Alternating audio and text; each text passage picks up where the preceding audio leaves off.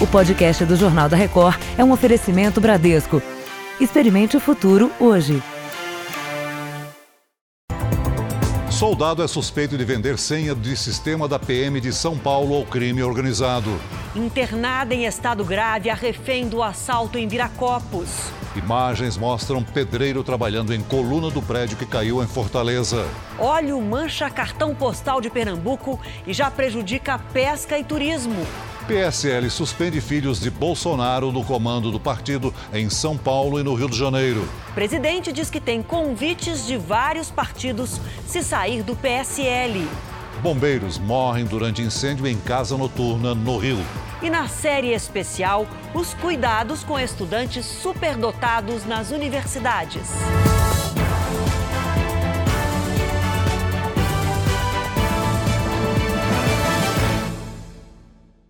Oferecimento Bradesco. Experimente o futuro hoje.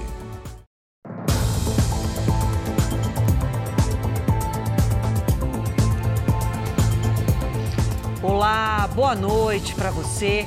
Um policial militar é investigado por tentar vender a senha de acesso a um sistema com informações em tempo real de toda a movimentação da PM em São Paulo. Dois suspeitos seriam os responsáveis por repassar a senha ao crime organizado.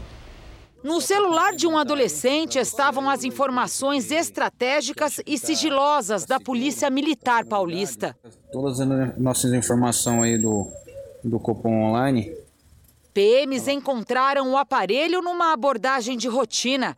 Ali havia informações sobre o deslocamento de viaturas, fotos e dados pessoais dos policiais militares que ocupavam cada veículo. Tudo em tempo real. Olha lá, mostrando polícia, viatura, equipe.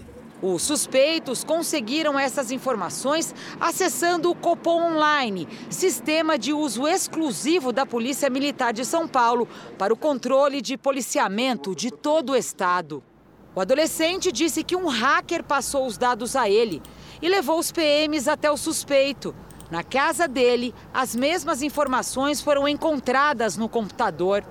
Falou: olha, eu é, em conversa por um chat de um jogo eletrônico, eu, de um outro lado, me ofereceu, dizendo ser policial militar. E eu tive interesse. Em depoimento, o hacker disse que queria vender as informações por 4 mil reais. A Polícia Militar rastreou a senha do sistema que estava sendo utilizada pelos dois suspeitos. Os dados são de um soldado que trabalha na enfermaria do grupamento aéreo. Ele foi ouvido, mas não há indícios de participação dele no crime. A principal suspeita é que um outro policial que trabalha no mesmo grupamento tenha furtado a senha do colega para repassar para o crime organizado. A Polícia Civil instaurou inquérito para investigar quem comprou a senha. A Agência Nacional de Aviação Civil, a ANAC, pediu esclarecimento ao aeroporto de Viracopos sobre a segurança do local depois do assalto de ontem. Especialistas acreditam que, mais uma vez, os criminosos obtiveram informações privilegiadas de funcionários do local. Portão aberto na casa em obras, com o pedreiro que foi feito refém pelos assaltantes afastado. O dia foi de trabalho para o Glaucenir. O outro pedreiro ficou com medo de vir para cá e eu vim no lugar dele. Voltar à rotina não foi fácil para os moradores do bairro. A gente não conseguia dormir, qualquer barulho a gente acordava assustado. No aeroporto, passageiros procuravam informações sobre possíveis mudanças nos voos e quem chegava das férias recebia a notícia com espanto. A gente só ficou sabendo agora, foi ontem. Ontem a gente estava no voo, né? A Agência Nacional de Aviação Civil cobrou informações sobre a segurança do aeroporto e prepara um relatório que vai apontar se houve falhas nas medidas adotadas.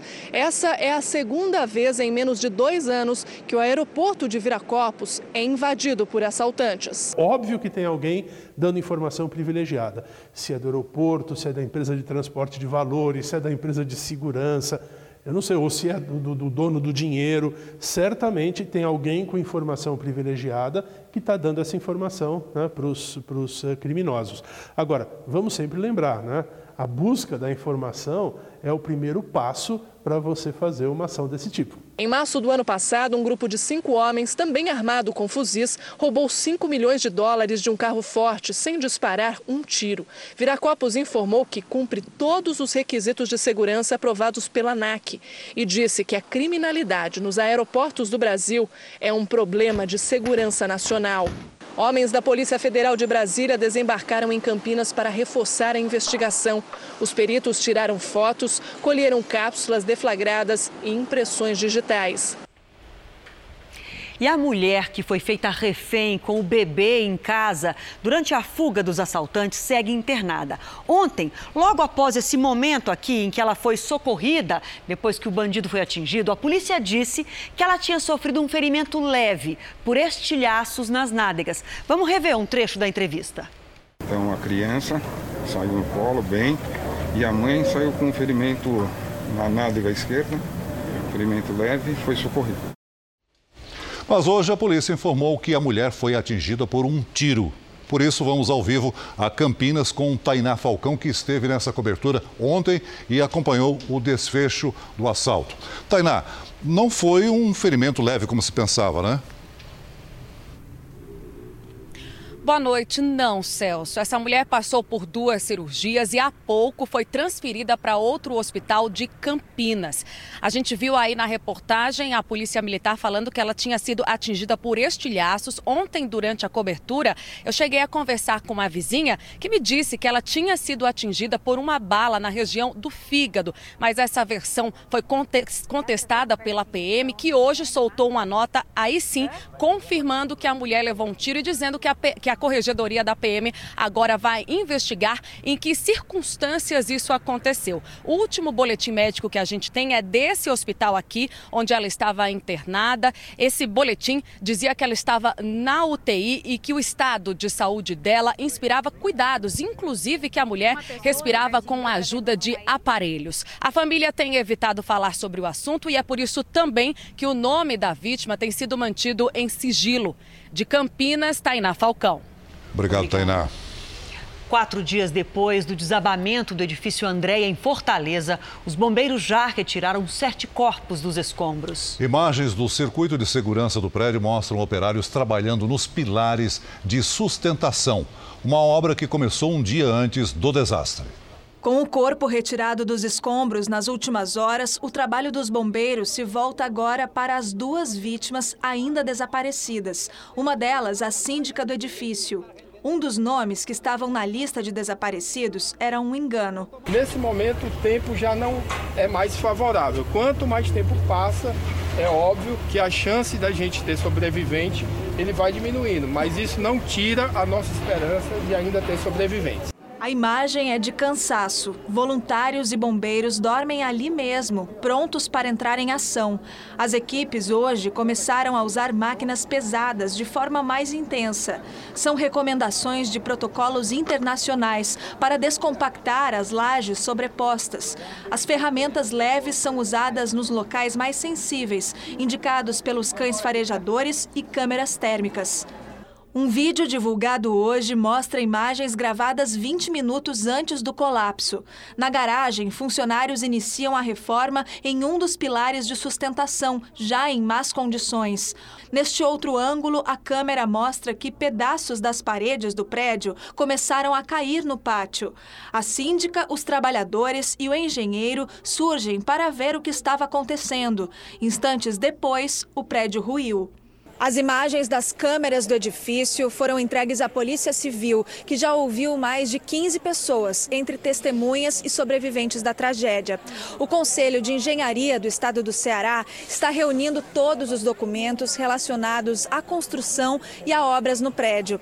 Tudo será entregue à Câmara de Engenharia Civil, que é quem vai apurar a responsabilidade do engenheiro que assinou a reforma. No hospital, o porteiro e zelador que trabalhava há 20 anos no condomínio se recupera de ferimentos. Ele fraturou o pulso e vai passar por cirurgia. Francisco conta que o pilar já apresentava problemas há tempos. Eles tinham descascado coluna lá e tem uma, tinha uma coluna que ela é muito problemática. Saiu tudo fora. De essa coluna Foi aonde o prédio veio bater. O edifício Andréa tinha 37 anos e nunca havia passado por reforma. Vamos atualizar as informações sobre a situação lá em Fortaleza, agora à noite, com a repórter Amanda Silva, que está com a gente também desde o começo dessa cobertura. Boa noite para você, Amanda. Quantos sobreviventes seguem internados? Boa noite, Adriana. Olha, além do porteiro que nós vimos na reportagem, mais duas pessoas. Um homem de 53 anos e uma mulher de 60. Eles estão internados num hospital que é referência em trauma aqui em Fortaleza. Ao todo, sete pessoas sobreviveram à queda do edifício. Por aqui, os bombeiros seguem trabalhando sem descanso em busca dessas duas pessoas que ainda não foram encontradas. As máquinas pesadas também vão continuar ao longo da noite, tudo para que o trabalho termine o mais rápido possível. A estrutura ainda é a mesma, inclusive a força dos voluntários e até as ambulâncias que continuam por aqui, viu, de plantão, caso haja sobreviventes, e é o que a gente espera, a gente espera que sim. De Fortaleza, Amanda Silva. Obrigada, Amanda. A Fundação Joaquim Nabuco, vinculada ao Ministério da Educação, no Recife, anunciou que vai ajudar no monitoramento das manchas de petróleo no Nordeste. O trabalho será feito a partir de imagens de um satélite francês em cooperação com pesquisadores da Universidade de Toulouse. Foi na areia da Praia dos Carneiros, no litoral sul, que veio parar parte da enorme mancha avistada ontem, flutuando no mar entre Pernambuco e Alagoas. Mais de 300 pessoas passaram o dia trabalhando na remoção. Voluntários, funcionários da prefeitura e fuzileiros navais. Era tanto óleo que a ajuda do trator foi bem-vinda. São José da Coroa Grande também amanheceu cheia de óleo. Uma barreira de contenção foi colocada na entrada do rio Persinunga, que deságua no mar. Mas as manchas ultrapassaram o bloqueio. Em 24 horas, cerca de uma tonelada e meia de óleo foi retirada.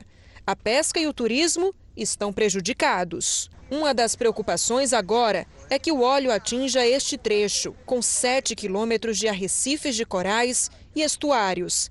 A Prefeitura de São José da Coroa Grande decretou situação de emergência. Manchas de óleo apareceram ainda em outras praias de Pernambuco, inclusive em Ilha de Santo Aleixo, uma área de preservação ambiental. Em Salvador, soldados da Marinha desembarcaram em praias atingidas pelo óleo para ajudar as equipes de limpeza. Em Sergipe, procuradores entraram com uma ação para obrigar o governo federal a implementar imediatamente o Plano Nacional de Contingência para incidentes de poluição desse tipo. Eles alegam que a União tem se limitado a limpar as praias, quando deveria adotar medidas preventivas para conter o desastre ambiental. Embora a ação tenha sido ajuizada em Sergipe, ela diz respeito a todo o litoral nordestino afetado pela mancha. A juíza federal Thelma Machado determinou que a União se manifeste em 24 horas. Em nota, o Ministério do Meio Ambiente afirmou que todas as medidas do Plano Nacional de Contingência já estão sendo adotadas, com aviões, helicópteros, barcos e mais de mil homens em ação. Mas disse que qualquer medida adicional determinada pela Justiça será atendida. Segundo a Advocacia Geral da União, a Justiça rejeitou o pedido de instalação de barreiras de proteção em toda a costa de Sergipe, o que era objeto de outra ação. A determinação é para que as áreas vulneráveis continuem sendo monitoradas e que a decisão sobre a contenção seja tomada caso a caso. Três bombeiros morreram enquanto combatiam um incêndio numa casa noturna no Rio de Janeiro. Seis horas depois, as chamas ainda resistiam. A fumaça preta invadiu a principal avenida do centro do Rio. O incêndio foi neste prédio de quatro andares. No local, funcionava uma casa noturna com revestimento acústico, feito com um material inflamável. Os edifícios vizinhos foram desocupados. A casa se preparava para um evento que começaria na hora do almoço. Lá dentro estavam 10 funcionários. Eles relataram que o fogo começou no depósito, que fica nos fundos do último andar. Quando a gente descendo na, na, na, na recepção, os funcionários ao lado da casa, do, do da whiskeria, estavam saindo pelos fundos. Nem sabiam direito o que estava acontecendo. Três bombeiros com mais de 10 anos de experiência morreram intoxicados. Outros três estão internados em estado grave. Carmen registrou o socorro e o desespero durante o resgate. Pensávamos que era pouca coisa, que fosse nada, mas foi ver. A principal suspeita é de falha nas máscaras e até falta de oxigênio nos cilindros que os bombeiros usavam. O comando da corporação afirmou que todos os homens usavam equipamentos e que uma sindicância foi aberta. Uma casa antiga com muitas divisórias e eles provavelmente tiveram alguma dificuldade de sair e foram surpreendidos pela fumaça. E nós já vamos novamente ao vivo ao Rio de Janeiro, agora para falar com o repórter Pedro Paulo Filho, que está no hospital para onde foram levados os bombeiros feridos. Boa noite para você, Pedro. Qual a situação de saúde deles? Boa noite, Adriana. Boa noite a todos. Dos três feridos, a situação de Rafael Magalhães Alves, de 38 anos, é a mais grave. Ele está no CTI. Os outros dois seguem em observação, mas não correm risco de morrer. A Polícia Civil instaurou um inquérito para apurar as causas desse incêndio. Testemunhas foram ouvidas e uma perícia ainda vai ser feita. O governo do estado pediu rigor nessas investigações e decretou luto oficial de três dias. Do Rio de Janeiro, Pedro Paulo Filho. Obrigada, Pedro. O mercado imobiliário tenta manter a fase de crescimento com um grande feirão de imóveis em São Paulo. Como a gente sabe, a taxa de juros está em queda e o setor tenta atrair compradores com descontos. A data ainda não foi marcada, mas o Ricardo e a Bárbara já sabem como querem começar o casamento. Um imóvel pronto, né? Ou pelo menos um imóvel já em construção para que a gente possa realizar nosso sonho, né, de ter nossa casa própria, né? Comprar um imóvel nunca é uma decisão simples mesmo, e o normal é andar muito até achar o negócio certo. A maior vantagem deste evento aqui em São Paulo é que basta caminhar até o estande ao lado ou até o outro corredor para comparar várias opções. A oferta chega a mais de 3 mil imóveis na planta, em construção ou já prontos para morar. A concorrência é boa para o consumidor, porque além de descontos, há algo a mais para atrair os compradores. Quem comprar com a gente até o final da feira vai ganhar toda a documentação, os impostos vão ser pagos pela construtora. Dá ainda para pedir e conseguir a aprovação do financiamento, no momento em que a taxa básica de juros na economia é a menor da história. O melhor momento de você comprar é quando você tem um bom preço do imóvel e uma taxa de juro baixa para que você tenha uma prestação baixa desse financiamento. A recomendação é não comprometer mais que 30% da renda com prestações do financiamento e o condomínio. O Gilberto fez muitas contas desde que arrumou o primeiro emprego para chegar neste momento. Hoje eu sou chamado de um amigo mão de vaca, o amigo que não quer nem pagar uma coxinha para os amigos direito, entendeu? Aos 25 anos, ele comprou o primeiro apartamento. Para mim está sendo te dar um friozinho na barriga, né? Querendo ou não, é, vamos dizer assim, é uma, uma dívida um pouco extensa, mas se Deus quiser, tá dando tudo certo. Já deu tudo certo até agora, vai continuar dando. Investimentos suspeitos da Secretaria de Estado do Vaticano, equivalentes a mais de 800 milhões de reais, estão sob investigação. A polícia apreendeu documentos e computadores do departamento que cuida das doações dos fiéis do mundo todo. Segundo uma reportagem do jornal Financial Times, o escritório de administração central do Vaticano passou mais de um ano analisando um investimento de 200 milhões de dólares, equivalente a mais de 800 milhões de reais em uma petrolífera de Angola. A proposta foi feita por um contato pessoal do cardeal Giovanni Angelo Beccio, que até 2018 era o segundo homem na hierarquia da Secretaria de Estado do Vaticano. As negociações não deram certo. Então, a Secretaria de Estado do Vaticano usou o dinheiro para comprar uma participação minoritária em um prédio num bairro luxuoso aqui de Londres. O imóvel pertencia a um financista italiano. O cardeal Beccio não se pronunciou sobre o caso. Um ex-alto funcionário da Secretaria de Estado do Vaticano, na época da proposta, afirmou ao jornal que o investimento em petróleo não foi considerado atraente e que levar algo em consideração não parece uma falha do ponto de vista dele. Agora, o investimento milionário em um imóvel de Londres se tornou alvo de uma investigação no Vaticano. Cinco pessoas foram afastadas do cargo. A polícia apreendeu documentos e computadores dos escritórios da Secretaria de Estado. o órgão responsável por guardar o dinheiro doado por católicos do mundo todo. Este ano, Monsenhor Nunzio Scarano, ex-homem forte do Banco do Vaticano, foi condenado a três anos de prisão por corrupção. Ele tentou entrar na Itália com o equivalente a mais de 90 milhões de reais de forma ilegal.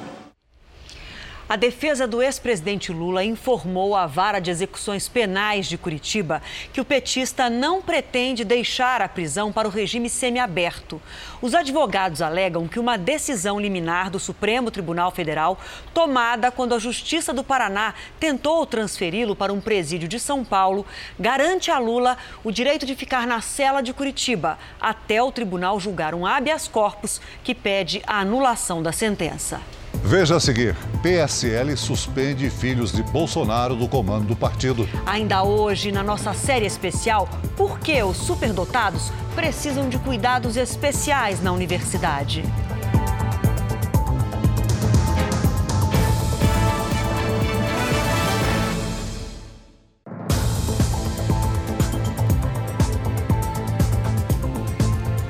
Presidente Jair Bolsonaro participou hoje das comemorações pelo Dia do Aviador e da Força Aérea Brasileira. Sem entrar em detalhes, Bolsonaro disse que recebeu vários convites de partidos caso deixe o PSL.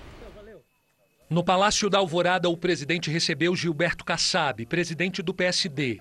Na saída, questionado sobre o encontro, disse que foi apenas uma visita de cortesia. Eu converso com todo mundo, uns eu convido, outros querem vir, eu converso com todo mundo.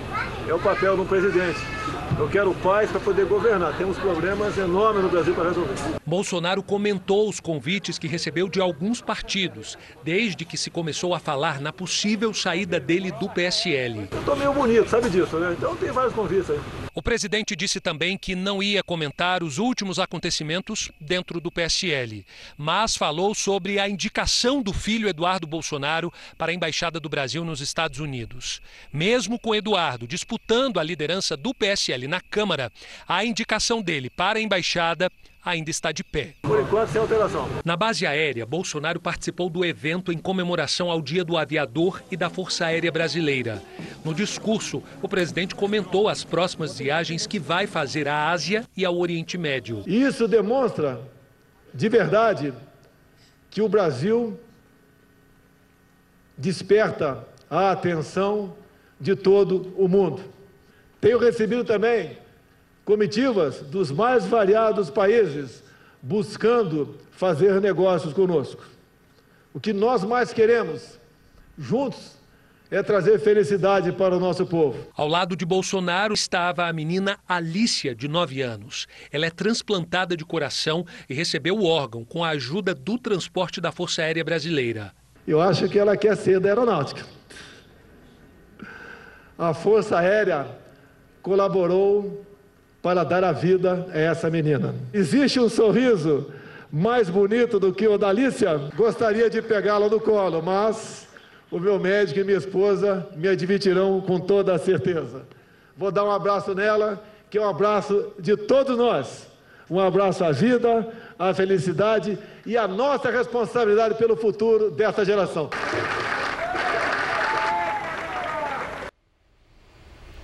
O PSL fez hoje uma reunião da Executiva Nacional para discutir a crise que tomou conta da sigla. Cinco aliados do presidente foram suspensos. A Advocacia Geral da União estuda processar o deputado delegado Valdir pelas ofensas ao presidente. A reunião foi tensa. A deputada Carla Zambelli chegou a ser barrada na porta, mas conseguiu entrar com procurações de sete deputados que não foram convidados para o encontro. Os integrantes da Executiva Nacional do PSL suspenderam cinco deputados das atividades partidárias, além de Carla, Alê Silva, Bibo Nunes, Carlos Jordi e Felipe Barros, todos aliados do presidente Bolsonaro. Apesar da decisão, o líder do partido no Senado, Major Olímpio, afirmou que não existe crise. Não tem racha, não. O completamento de quadros hoje só solidifica a posição da Executiva Nacional e do Bivar. Nós não queremos perder o presidente Bolsonaro. Ele é o nosso maior ícone político, talvez o único. Mas nós não queremos mais alguns que cercam o presidente Bolsonaro. Na reunião do PSL também foi definido o afastamento dos filhos do presidente, Eduardo e Flávio Bolsonaro, do comando das executivas em São Paulo e no Rio de Janeiro. A situação dentro do partido piorou depois da batalha de assinaturas para tentar nomear Eduardo líder da bancada do PSL na Câmara, em substituição ao deputado delegado Valdir, que venceu a disputa e se manteve no cargo. Hoje, o parlamentar voltou a atacar o presidente. Eu fui traído. O presidente pessoalmente inter... está interferindo para me tirar da liderança. Isso não é traição? Isso não é vagabundagem? Então eu não retiro nada que eu falei. As ofensas do deputado contra o presidente devem ser resolvidas na justiça, segundo fonte ligada ao advogado-geral da União, André Mendonça. Uma reação contra o delegado Valdir está sendo estudada com pedido de urgência. É na justiça também que os deputados afastados do PSL pretendem anular as decisões da executiva. Os nossos advogados já estão estudando medidas é, judiciais para a invalidação é, das medidas que foram impostas aos deputados. Os deputados afastados têm cinco dias para entrar com o recurso. Um deles, Carlos Jordi, afirmou que o grupo não desistiu de trocar o líder na Câmara. Nós estamos agora coletando mais assinaturas. Nossas assinaturas vão ser validadas. Não, nós não fomos notificados ainda, não teve ainda o prazo recursal. E caso haja essa arbitrariedade de dizer que nossas assinaturas não estão valendo, nós vamos judicializar. Três das sete maiores economias do mundo tentam impedir que a nova moeda virtual do Facebook seja usada na Europa. O anúncio foi feito pelo ministro de Finanças da França, Bruno Le Maire. Mas a Itália e a Alemanha também preparam medidas para conter a Libra, criptomoeda apresentada em junho pelo Facebook e com previsão de lançamento para o ano que vem. As moedas digitais são alvo de desconfiança porque não são regulamentadas por bancos centrais. Em julho, o secretário do Tesouro dos Estados Unidos disse que a Libra e outras criptomoedas devem atender a rígidos padrões, porque podem facilitar principalmente a lavagem de dinheiro. Veja agora os destaques do próximo Domingo Espetacular com a Patrícia Costa. Oi, Celso. Oi, Adriana. Vocês sabem o que faz um prédio desabar e provocar tragédias como esta em Fortaleza? Os bastidores da busca nos escombros. E será que você corre risco aonde mora? Imagine se apaixonar por uma pessoa nas redes sociais e descobrir que ela não existe. Enganado. Essa é a ideia do Catfish, sucesso mundial que você confere aqui. Os mitos e verdades sobre uma das frutas mais populares do Brasil, a maçã. É neste domingo espetacular, depois do Faro. A gente te espera. Até lá. Veja a seguir: fumaça de queimadas e baixa umidade do ar multiplicam problemas respiratórios em Minas. E na nossa série especial, a capacidade avançada dos universitários com autismo para desenvolver projetos complexos.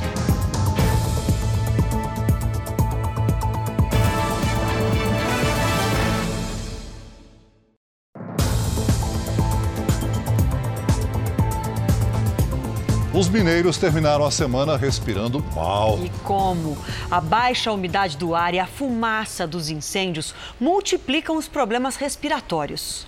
O fogo não tem hora e nem lugar para acontecer. E assusta quando chega perto da estrada ou de áreas urbanas. De janeiro até a metade de outubro, os incêndios florestais cresceram quase 90% em Minas Gerais, em comparação com o mesmo período do ano passado. Nós colocamos muitas vezes equipes que estão no apoio administrativo para o atendimento de ocorrências. Os focos no entorno da região metropolitana de Belo Horizonte causam um efeito raro no céu da capital. Uma névoa densa se forma em razão do tempo seco e da fumaça. Você olha para o horizonte, você vê que está carregado, aquela está tudo embaçado. Para idosos e crianças, esse ar ele é terrível. A umidade relativa do ar na capital mineira está em torno de 20%, quando o recomendado pela Organização Mundial de Saúde é o triplo disso. E o que está longe do ideal fica ainda pior com a fumaça das queimadas, com efeitos diretos no aumento das doenças respiratórias. Esse ar poluído, eles atacam as vias aéreas, levando as rinites, as, as sinusites, pneumonias, asmas, descompensação de pacientes com problemas respiratórios crônicos em tratamento, né? leva a um aumento de conjuntivite, então traz uma série de malefícios para as pessoas. A meteorologia prevê chuva a partir de domingo. Um alívio para a Alessandra, que sofre com problemas respiratórios. A gente fica sem respirar, é bem, bem complicado. E olha, faz calor em todo o país e mesmo com a chuva, as temperaturas não caíram do sul. Lidiane, boa noite para você. Como é que vai ser o fim de semana? Boa noite, Adriana. Com virada no tempo, viu?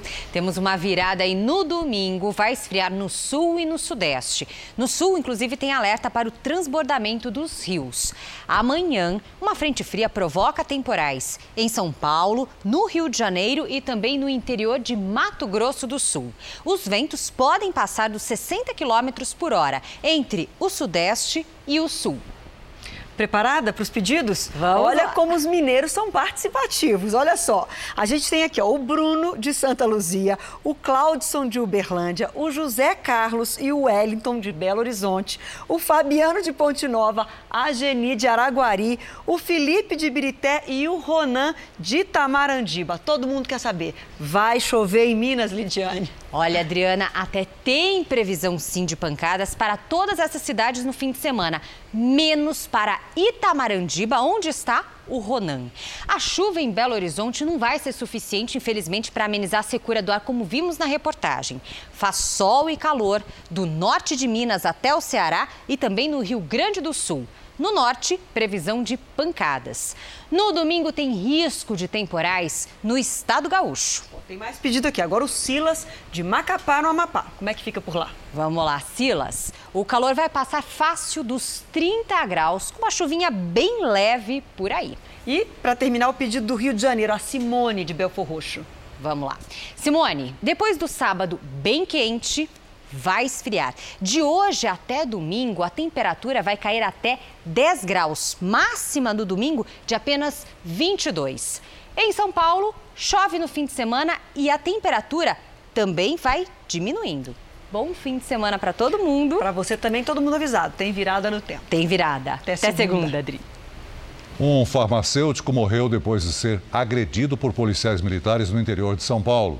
No boletim de ocorrência, os PMs disseram que o rapaz havia apanhado de pessoas na rua, mas câmeras de segurança flagraram a ação. Rodrigo José de Souza Cunha, de 36 anos, está contra a parede, cercado por policiais. Ele tenta fugir, mas é agredido com cacetetes, chutes e socos. O farmacêutico desmaia depois de apanhar e é levado desacordado para outro local. Ele não sobreviveu.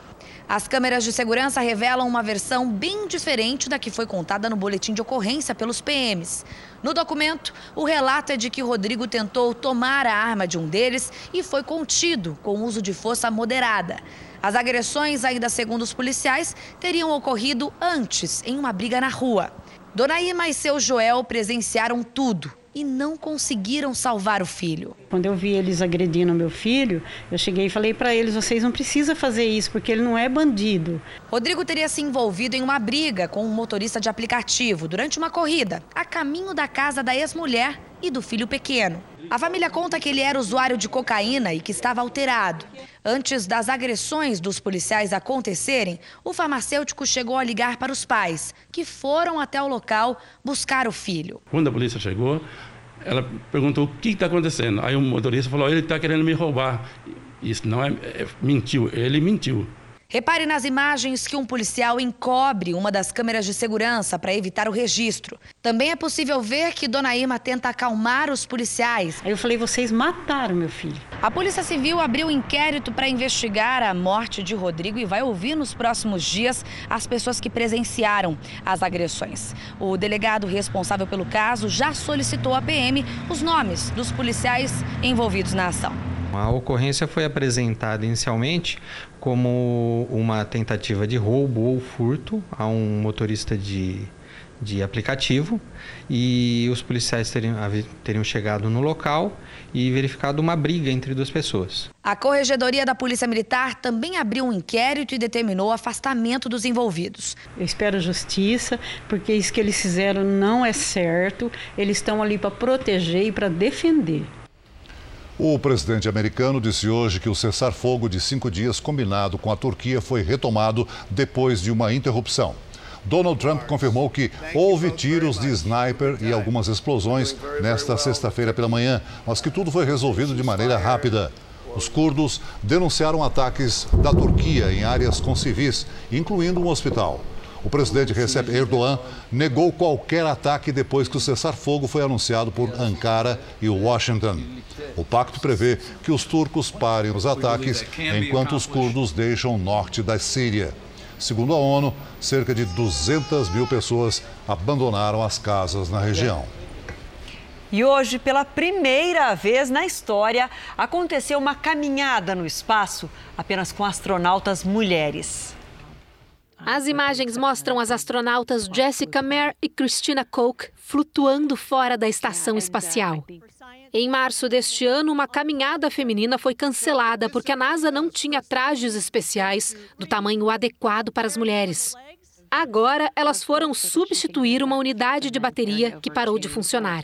As duas trabalharam por cerca de seis horas a 408 quilômetros acima da Terra. Tudo em contato com o comunicador-chefe da tripulação na base da NASA, que também era mulher, a astronauta Stephanie Wilson. O momento histórico foi comemorado na Casa Branca. Eu quero parabenizá-las, vocês são incríveis, muito corajosas, disse o presidente Donald Trump. Em resposta, as astronautas disseram que pretendem inspirar todos aqueles que estão dispostos a trabalhar duro para realizar um sonho. A NASA disse que novas missões femininas vão acontecer em breve e ainda revelou que a astronauta Christina Koch está prestes a concluir o voo mais longo de uma mulher no espaço. Ela chegou à estação espacial em março e vai continuar em órbita até fevereiro de 2020. No r7.com você encontra um conteúdo exclusivo com sete curiosidades sobre as caminhadas das mulheres no espaço. Nem todo mundo sabe, mas jovens superdotados com inteligência muito acima da média também têm necessidades especiais. É assim também com o espectro de autismo, um transtorno que pode desenvolver genialidade e falta de interação social. Hoje, a gente mostra que eles também podem ter sucesso na universidade.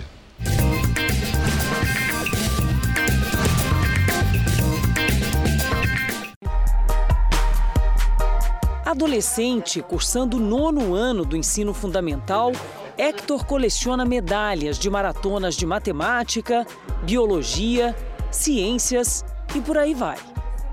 Essa daqui é qual? Essa aqui é da Unicamp, as brasileiras de astronomia, as de, de lógica aqui, também algumas de física como essa que é paulista e essa daqui também. Hector pode parecer apenas um menino inteligente, só que é bem mais que isso. Comprovado numa avaliação quando ele tinha 9 anos.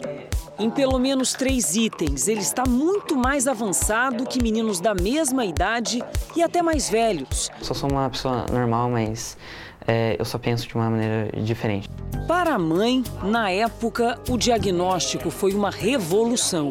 Chorei. Chorei muito.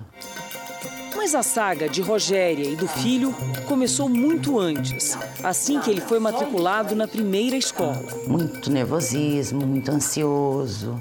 Você se entediava com, a, né, com a demora dos outros alunos. Sim. E quando você ficava irritado, o que, que você começava a fazer que deu tanto trabalho para tua mãe? Ah, eu começava a, a chorar e bater em, em algumas pessoas, eu quebrava coisa.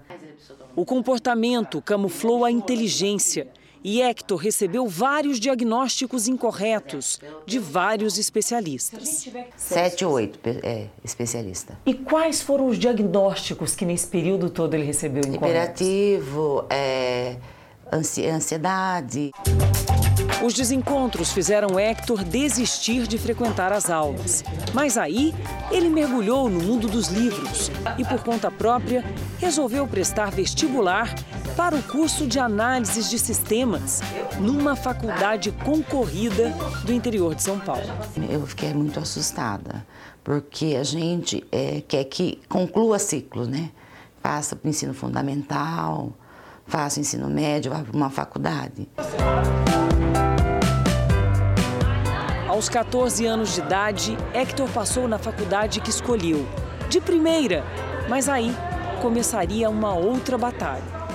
Para estar na faculdade de análise e desenvolvimento de sistemas, o Hector teve que concorrer no vestibular com quase outros 300 alunos e ficou em 14º lugar. Mas apesar da colocação, ele só pôde frequentar as aulas depois que a família recorreu à justiça. Hoje, ele está no curso graças a uma liminar. Mesmo assim, por conta da idade de não ter concluído o ensino médio, a universidade teve que recorrer. E hoje, tudo depende de uma decisão definitiva da justiça. Enquanto isso, ele acumula dois cursos: a escola tradicional e a universidade. Na prática, até a instituição torce para que dê tudo certo. A gente que quer aqui realmente é, é formar cabeças boas, né? Está provado que a dele é uma boa cabeça. Não importa a idade. Não importa a idade. Em sala de aula, o desempenho de Hector rende elogios dos professores. Está bem, bem integrado com a turma. Na verdade, a gente até esquece que a gente tem um aluno de 14 anos aqui. Guilherme tem a chamada dupla excepcionalidade. Tem espectro autista e também superdotação. Mas os diagnósticos não foram simultâneos. Aos nove, ele recebeu o diagnóstico de superdotação. E o de autismo? O de autismo veio aos 16 anos. Ele se foca muito bem naquilo que ele quer. Ele pode passar aí 24 horas programando, mas ele não vê nada ao redor. Aprendizado nunca foi problema para o Guilherme, hoje com 17 anos. Mas é um desafio para os outros autistas, assim como a relação com as pessoas. Isso é uma das maiores complicações que existem na minha vida. Para você, lidar com essas pecinhas, com a robótica, é mais fácil que lidar com pessoas? Totalmente. É muito mais fácil. Quando entrou em ciência e tecnologia, a mãe também resolveu ir para a sala para dar apoio.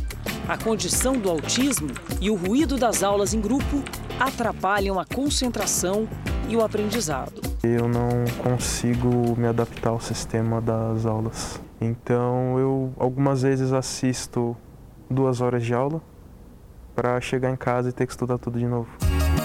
Ter a mãe em sala de aula trouxe bons e maus momentos para o Guilherme. Às vezes, até com situações engraçadas. Ele fala assim: você não faz nenhuma diferença. Guilherme, ela é super protetora? E tá fazendo diferença ou não? Ela ficar na tua sala? Se conviver com tanta gente do mundo universitário ainda é um desafio, Guilherme não pode se queixar de emprego. Por conta do talento e da habilidade, foi indicado por um antigo professor do ensino médio e hoje presta serviço aqui nessa empresa de eventos. Passa parte do dia desenvolvendo delicados e complicados programas de computador. Também atua na área da robótica. Antes, atividades desenvolvidas apenas por engenheiros formados. Mas o desempenho tem sido tão bom que ainda esse semestre ele deve ser efetivado. Guilherme foi escolhido entre cinco candidatos e conquistou os chefes com seu mundo lógico. Uma oportunidade da gente aprender com ele e ele com a gente. Guilherme avança num projeto complexo que três engenheiros rejeitaram. Um ambiente onde o excesso de talento deixa de ser um problema e passa a ser só virtude, motivo de reconhecimento. Para terminar, nós reforçamos o convite. Participe do nosso jornal com a hashtag Você no JR. A sua opinião é muito bem-vinda por todas as nossas redes sociais ou pelo WhatsApp que aparece aí na sua tela. Bom, eu já vou adiantar, vou fazer um spoiler aqui. A nossa série especial da semana que vem foi sugestão de um internauta. A gente vai mostrá-lo semana que vem. A gente vai tratar como a arte ajuda a vencer os transtornos da mente. O Jornal da Record termina aqui. Você pode assistir a edição de hoje na íntegra no Play Plus. E o Jornal da Record também tem versão em podcast. É só acessar o Play Plus e as outras nas nossas outras plataformas digitais. E à meia-noite e meia tem mais Jornal da Record com Sérgio Aguiar. Fique agora com a Fazenda, com o Marcos Mion. Eu te encontro amanhã. Até lá. Boa noite e ótimo fim de semana.